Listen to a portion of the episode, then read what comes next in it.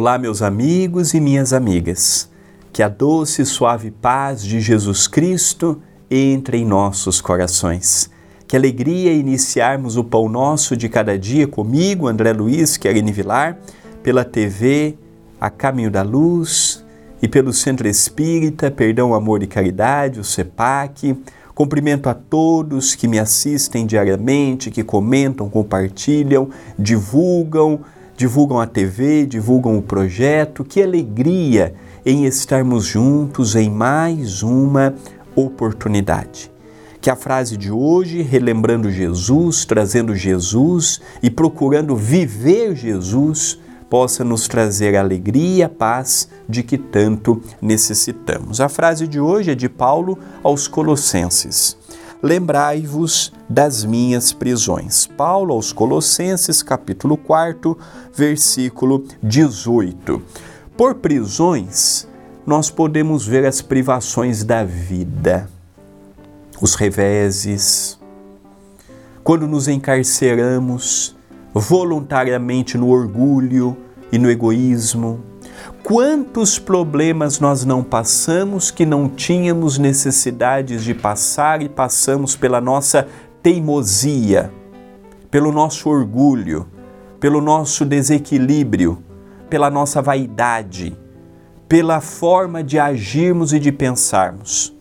Quantas vezes nós já observamos que determinado caminho não leva a lugar algum e persistimos, continuamos, mas não por querer nada, a não ser pelo ego inchado ou para mostrar algo para as pessoas.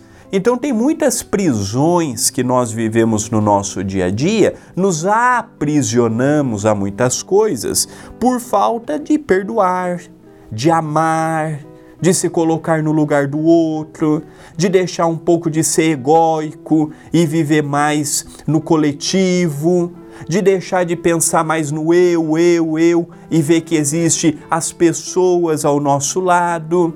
Exemplos nós tivemos. Olha Vicente de Paulo na França, Teresa d'Ávila na Espanha, Isabel de Aragão em Portugal, são personagens, alguns deles medievais, que enfrentaram grandes lutas.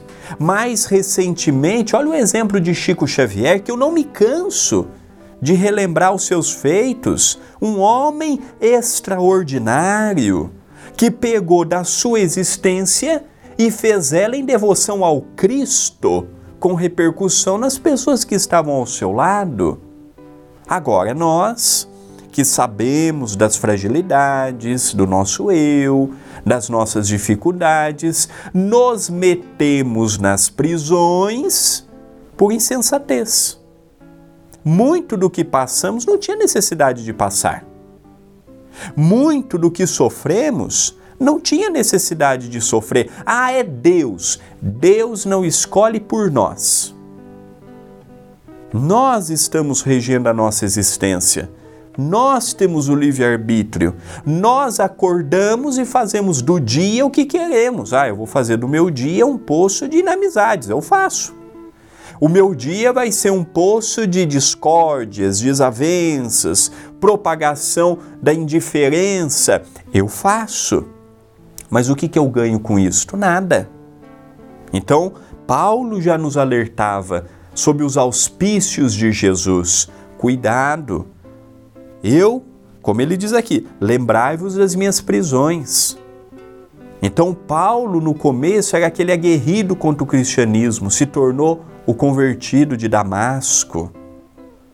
Paulo era aquele que perseguiu os cristãos e sofreu com as perseguições que ele iniciou no Sinédrio. Então, quantas dificuldades Paulo não sofreu, sendo ele o próprio iniciador?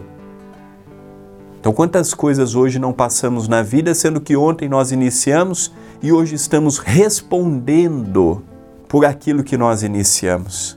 É complexo essa ideia, mas precisamos ir amadurecendo e vendo que a vida são oportunidades que passam mesmo diante dos nossos olhos. Esta é uma mensagem de reflexão.